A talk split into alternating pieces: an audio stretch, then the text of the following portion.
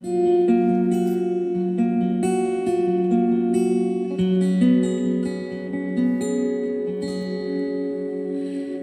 me ajuda a ser que falta muito para eu chegar.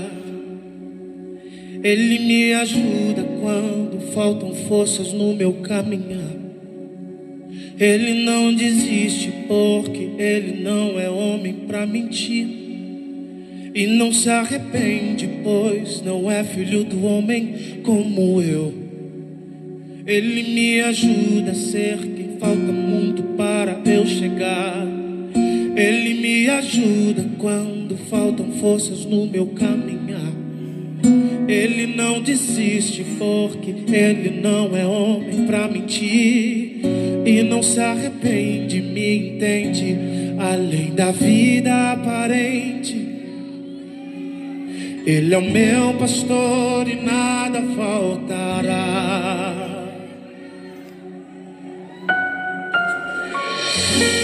O seu amor por mim me fez chegar aqui.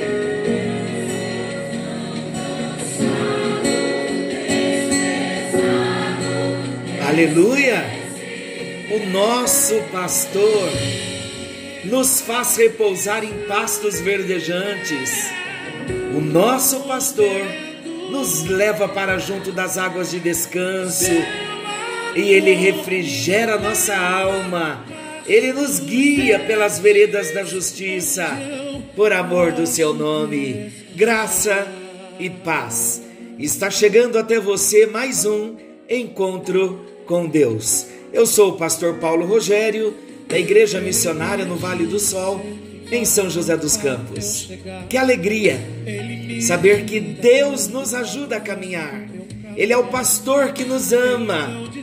Ele é o pastor que não desiste de nós. Ele é o pastor que nos leva em pastos verdejantes. Como é bom poder confiar no nosso Deus. O tema que eu trago nesta noite é: O nosso pastor nos surpreenderá. Seremos surpreendidos pelo nosso pastor que nos ama tanto e que tem cuidado de nós. Aleluia! Daqui a pouco voltaremos com essa linda canção na hora da nossa oração. Vamos meditar um pouquinho na palavra do Senhor. Aleluia! Que canção linda! Aleluia! Glória a Jesus, Deus é bom em todo tempo. Bem, vamos falar de sermos surpreendidos pelo nosso pastor. Quem gosta de surpresa? Quem gosta de ser surpreendido? Você vai me responder: depende muito da situação. Depende se a surpresa é boa ou se ela é ruim. Bom demais quando alguém vem e nos surpreende. Às vezes com um presente, outras vezes com um abraço. Quando nem é nosso aniversário. Que surpresa boa também quando um marido vem, compra um presente para a esposa, sem falar nada. Ou quando o marido chega em casa depois de um dia de trabalho, cansado, com muita fome, e a esposa fez um jantar todo especial para ele. Como é bom um filho ser surpreendido por um abraço de um pai, por um cheiro de uma mãe, dizendo: Venha cá, deixa eu te dar um abraço, deixa eu te dar um beijo e um cheiro, e dizer o quanto você ama ao seu filho, à sua filha. Queridos, quando passamos por um momento de dificuldade e alguém vem e libera sobre nós uma palavra de consolo, de ânimo, que nós nem esperávamos. Ah, que surpresa boa!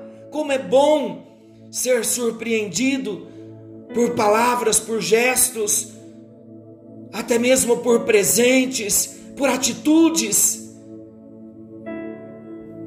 Uma coisa é fato: existem surpresas que são boas e existem surpresas que são ruins. Sempre vai ser assim. Mas o nosso Deus, o nosso pastor, ele deseja nos surpreender com coisas boas. O nosso pastor deseja nos surpreender com a bondade que vem do seu coração. O nosso pastor deseja fazer muito além das nossas expectativas, muito além do que aquilo que nós temos esperado. Essa é uma verdade que nós podemos ver em toda a palavra de Deus. Vamos citar algumas histórias para nós entendermos o quanto Deus é amoroso como nosso pastor, nos sustentando e nos surpreendendo.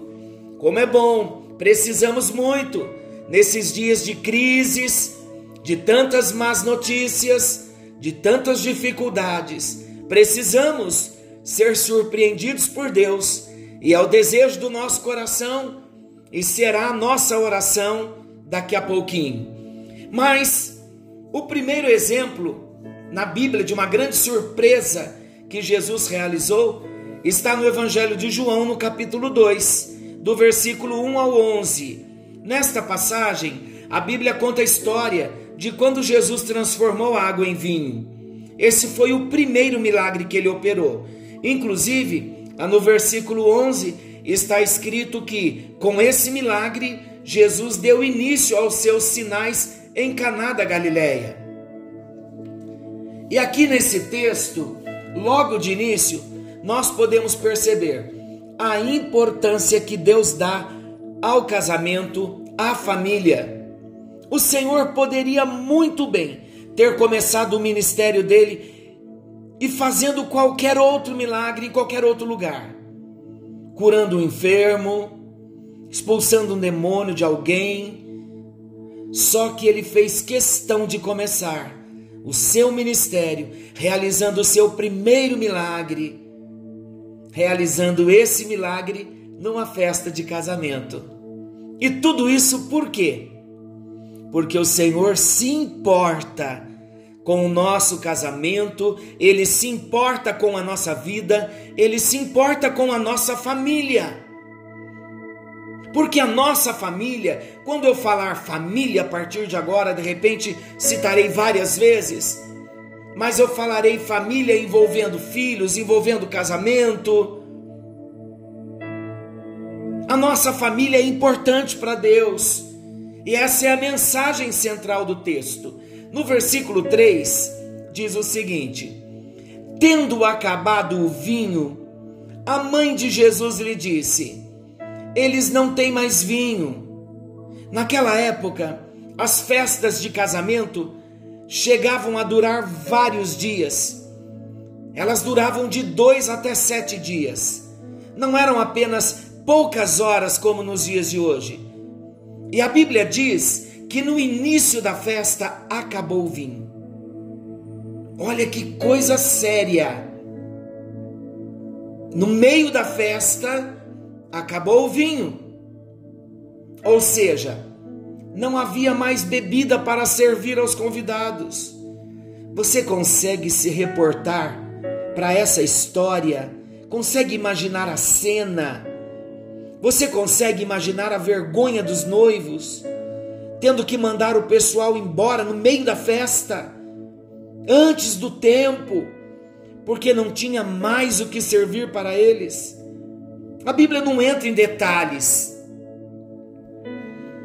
mas eu acredito que era isso que eles estavam sentindo: vergonha.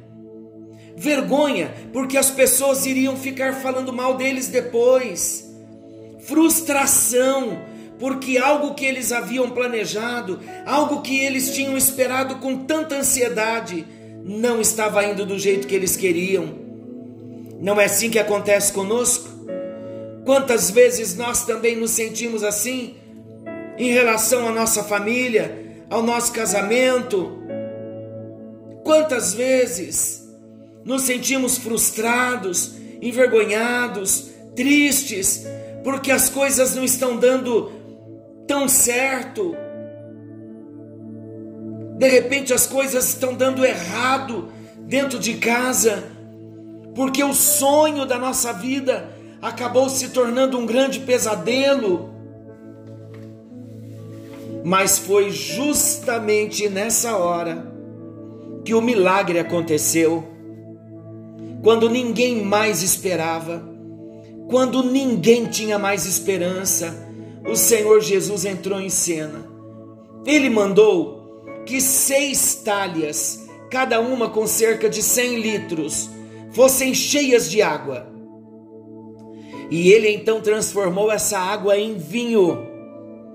Sinceramente, quando nos reportamos lá para esta cena, para esta história, eu te pergunto: você esperava que ele fizesse isso?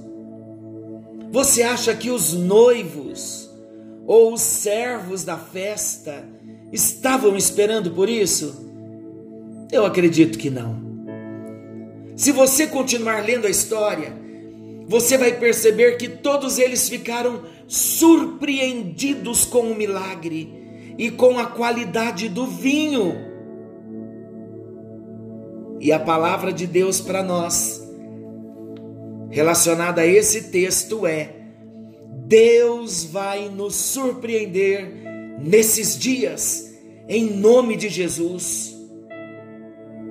E a água sem gosto, a água sem sabor, a água sem graça, muitas vezes, dentro da família, ela vai ser transformada num vinho maravilhoso, que vai trazer alegria de novo para dentro do nosso lar. Em nome de Jesus, vai haver restauração. Em nome de Jesus, será uma restauração tão poderosa que a nossa família vai ser tão abençoada que vamos viver o melhor de Deus que vamos viver uma história como nunca vivemos. Você acredita nisso? Então dê glória a Deus. Uma segunda história que eu quero estar trazendo para entendermos que o nosso pastor, o nosso Deus, nos surpreende, foi o que aconteceu com Moisés no, no meio do deserto. Está lá em Êxodo 14 versículo 10 ao 16.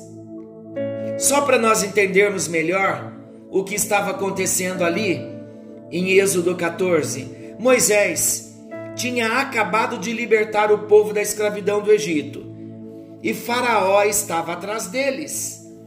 Quando de repente eles ficaram completamente sem saída. Se eles voltassem para trás, eles davam de cara com os inimigos e se eles seguissem em frente, eles davam de cara com o Mar Vermelho. Não tinha como atravessar. Ninguém tinha barco para chegar do outro lado. E ainda que tivesse, não seria suficiente, porque eram cerca de 600 mil pessoas, fora mulheres e crianças. Imagina isso. Mas sabe o que aconteceu no final da história? Deus abriu um caminho aonde não havia caminho. Esse é o Deus que nós servimos. Ele é um fazedor de caminhos. Ele é um abridor de portas. Alguém que traz luz no meio da escuridão. Quantas vezes nós nos encontramos em situações como essas? no meio de uma situação humanamente impossível de ser resolvida e não sabemos a direção que devemos tomar. Daí ficamos preocupados, ansiosos, perdemos o sono, perdemos a fome. Mas o nosso Deus vai nos surpreender nesses dias, em nome de Jesus. De onde nós menos esperamos, vai vir a solução para os nossos problemas. Portas vão se abrir diante de nós. Coisas que nós jamais imaginávamos que aconteceriam vão acontecer, portas vão se abrir. Eu estou proclamando em fé para a sua vida, para a sua família, para a sua casa nesses dias, em nome de Jesus. E o outro exemplo que eu quero também trazer está em Mateus 17, 24 ao 27. Aqui, o Senhor Jesus vem e ele surpreende Pedro através de uma moeda que saiu da boca do peixe. Você já leu essa história? Leia depois, bem detalhadamente, com bastante calma, várias vezes. Mateus 17, 24 ao 27. São quatro versículos. A Bíblia diz que chegaram em Pedro questionando: Viu seu mestre? Ele não paga imposto. Está todo mundo pagando. Ele não vai pagar, não? Naquela época, haviam basicamente dois tipos de impostos. Um imposto era o civil, que era pago para Roma e que todo mundo tinha que pagar. E havia também um imposto religioso, que os judeus tinham que pagar e que servia basicamente para a manutenção do templo. Pedro então está falando aqui a respeito desse imposto religioso. E Jesus não precisava pagar por esses impostos. Primeiro, porque ele era descendente de Davi. Lembra do que o rei Saul prometeu a quem vencesse Golias? Quem daria sua que ele daria a sua filha como esposa, daria riquezas e a sua casa, a sua descendência não precisaria mais pagar imposto em Israel. Jesus era descendente de Davi, então ele não precisava pagar imposto. E o segundo motivo é que Jesus era o Filho de Deus. No versículo 25, o Senhor Jesus disse o seguinte: Simão, que te parece? De quem? De quem? Preste atenção no texto. De quem cobram os reis da terra impostos ou tributo? Dos seus filhos ou dos estranhos? Aqui tem um detalhe. Jesus estava dando uma pista a respeito de quem ele era.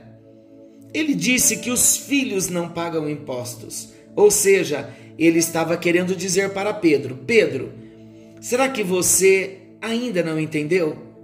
Eu não preciso pagar imposto porque eu sou filho de Deus e esta casa é minha.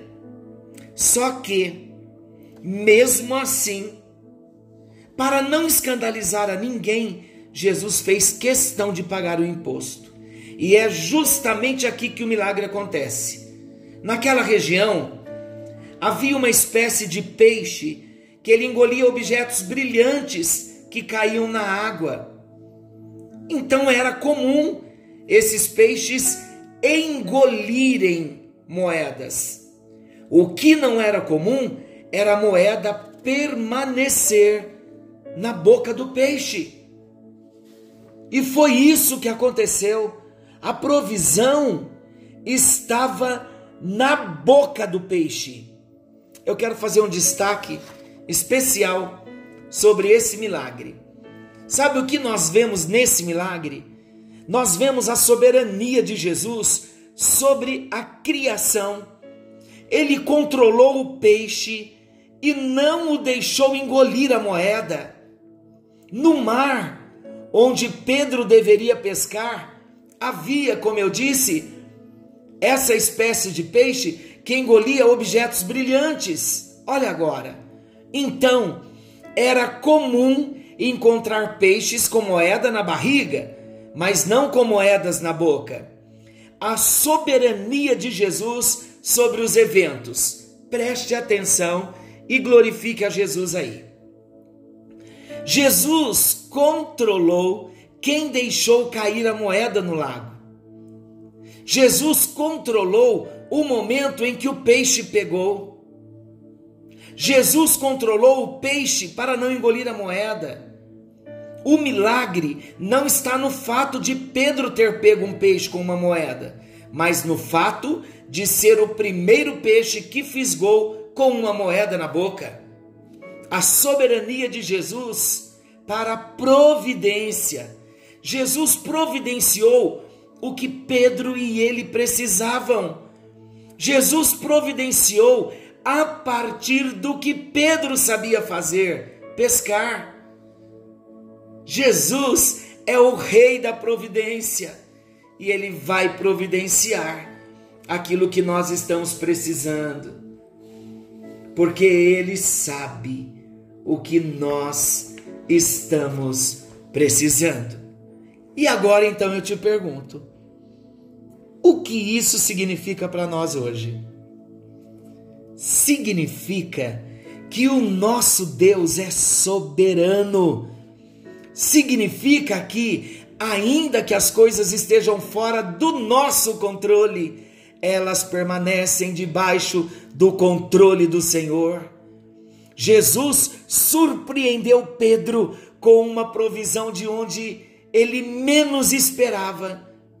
E a mesma coisa, em nome de Jesus, vai acontecer conosco. Talvez, queridos, talvez você, de um modo muito pessoal e particular, esteja debaixo de uma pressão financeira nesses dias. Diante de tantas crises, a crise já começou, de repente as contas não param de chegar, o inverno também está aí, as lutas se intensificam, a saúde já sofre um pouco mais, mas eu quero te dizer que a nossa vida está nas mãos de Deus. E o Senhor, o nosso pastor, ele é aquele que traz a nossa provisão. E Ele vai nos surpreender nesses dias. Eu creio muito nisso. Em nome de Jesus. Ele não nos deixará sem resposta. Esta é a palavra que Deus quer liberar para nós hoje. Ele irá nos surpreender. Em nome de Jesus. Ele vai fazer o infinitamente mais, mais do que aquilo que nós estamos esperando, porque Ele é o nosso Deus ele é o nosso pastor e Ele é um Deus que nos surpreende. No encontro de hoje, receba o poder desta palavra de Deus.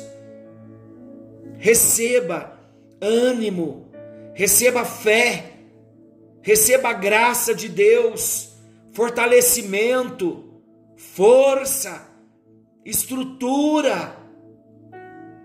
E creia que a mão poderosa do Senhor pode mudar completamente a nossa história. Precisamos crer, precisamos nos apropriar das promessas do Senhor. A palavra de Deus em 1 Coríntios, capítulo 2, versículo 9, diz assim: Mas como está escrito, nem olhos viram, nem ouvidos ouviram, nem jamais penetrou em coração humano o que Deus tem preparado para aqueles que o amam. E o versículo seguinte, o versículo 10 diz: Mas Deus nola revelou, quer dizer, mas Deus revelou para nós o que estava no coração do nosso Deus. Então, homens não conseguem ver com seus olhos físicos, mas o nosso Deus ele nos mostra com olhos espirituais, com a visão aberta em fé, nós conseguiremos ver, acreditar e clamar o nome desse Deus que é o nosso pastor e nada vai nos faltar. Eu encerro lembrando, antes de orar, lembrando a você que o mesmo pastor, Jesus, o bom pastor, que realizou o seu primeiro milagre, transformando a água em vinho, ele já chegou e ele quer realizar um milagre agora na nossa casa, na nossa família, na sua vida, na vida da, dos seus familiares, na esposa, no esposo, nos filhos, na sogra, no sogro, no avô, na avó. Deus quer realizar. grandes milagres nas nossas famílias. Assim como ele transformou água em vinho, da mesma forma, como não, não havia um caminho para o povo de Deus passar quando foram libertos do Egito, Deus abriu um caminho no meio do mar. Deus se apresentará a nós e Ele abrirá um caminho para nós nesse tempo. Creia nisso, porque Ele é o nosso pastor. E também devemos lembrar na nossa oração como Jesus mandou Pedro ir pescar e o primeiro peixe que ele pescasse, que ele abrisse a boca do peixe e tirasse ali uma moeda. Esse Deus é soberano, ele tem o controle sobre todas as coisas. Até o peixe obedece à soberania de Deus. E nós não vamos crer que Ele é soberano? Vamos crer sim. A situação tem se apertado, mas nós precisamos mais do que nunca renovar a nossa fé naquele que pode todas as coisas. Vamos orar. Senhor nosso Deus, ah, Pai querido, nesta hora, há mais um gemido do que um clamor mas há um gemido no Espírito em favor de todos os discípulos, os discípulos do Senhor que oram comigo nesta hora, porque a aflição, ó Deus, ela está começando a bater na nossa porta, a aflição está batendo na porta de vários irmãos, de várias pessoas, não só brasileiros, mas das nações. E nós precisamos da ajuda do Senhor nesta hora. Nós precisamos ser fortalecidos nesta hora. Nós precisamos te conhecer, Jesus, como nunca te conhecemos. Precisamos nos apegar no Senhor e na tua palavra como nunca nós fizemos. Precisamos nos arrepender dos nossos pecados como nunca. Precisamos ter a nossa vida em ordem diante do Senhor como nunca.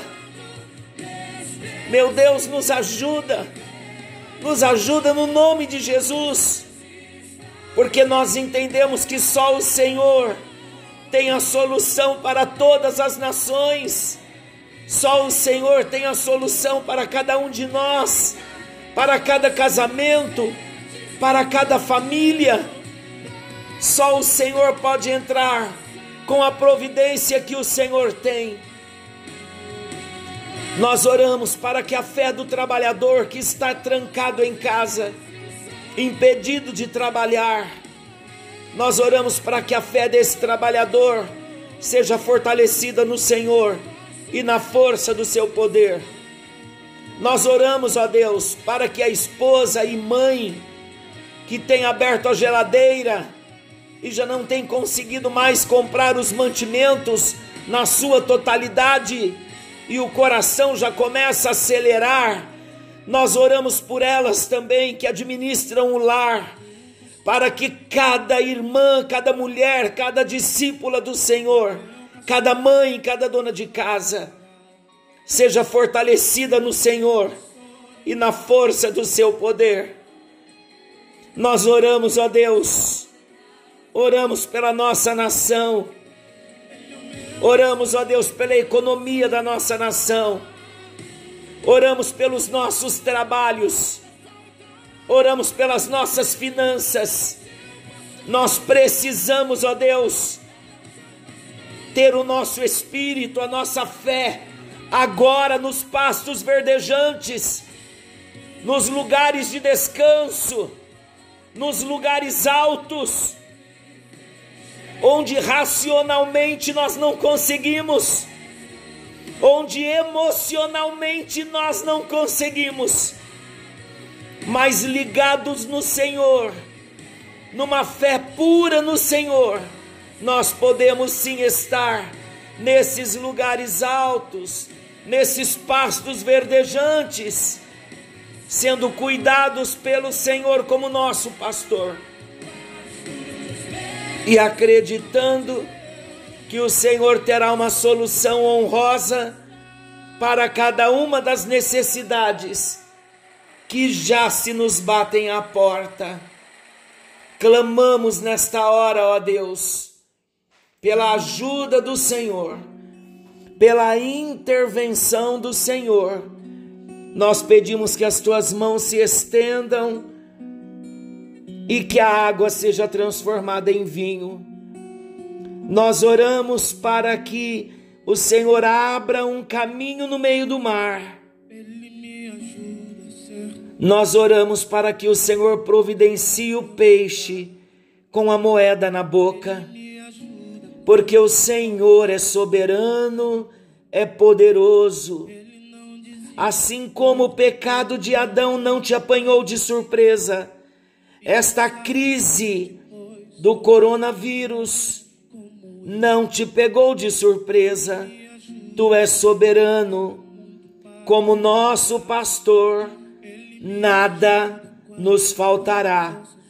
Temos esta confiança no Senhor e queremos te dizer, Jesus, pastor da nossa alma, a nossa fé, a nossa confiança não está no pau e nem na pedra. A nossa confiança está no Senhor, nosso Deus, que fez o céu e a terra e que nos criou para o louvor da sua glória. Em nome de Jesus oramos e descansamos. Ensina-nos a descansar nesse tempo e a confiar no Senhor. Em nome de Jesus. Amém e graças a Deus.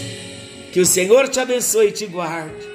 Querendo Deus, amanhã estaremos de volta nesse mesmo horário com mais um encontro com Deus.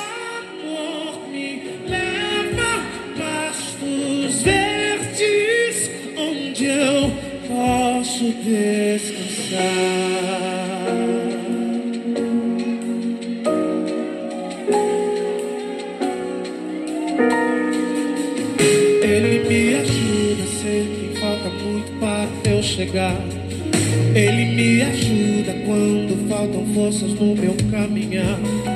Ele não desiste porque ele não é homem pra mentir. E não se arrepende, pois não é filho do homem como eu. Ele me ajuda a ser quem falta muito para eu chegar.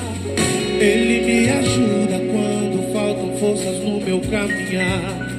Ele não desiste porque ele não é homem pra mentir e não se arrepende, me entende além da vida aparente.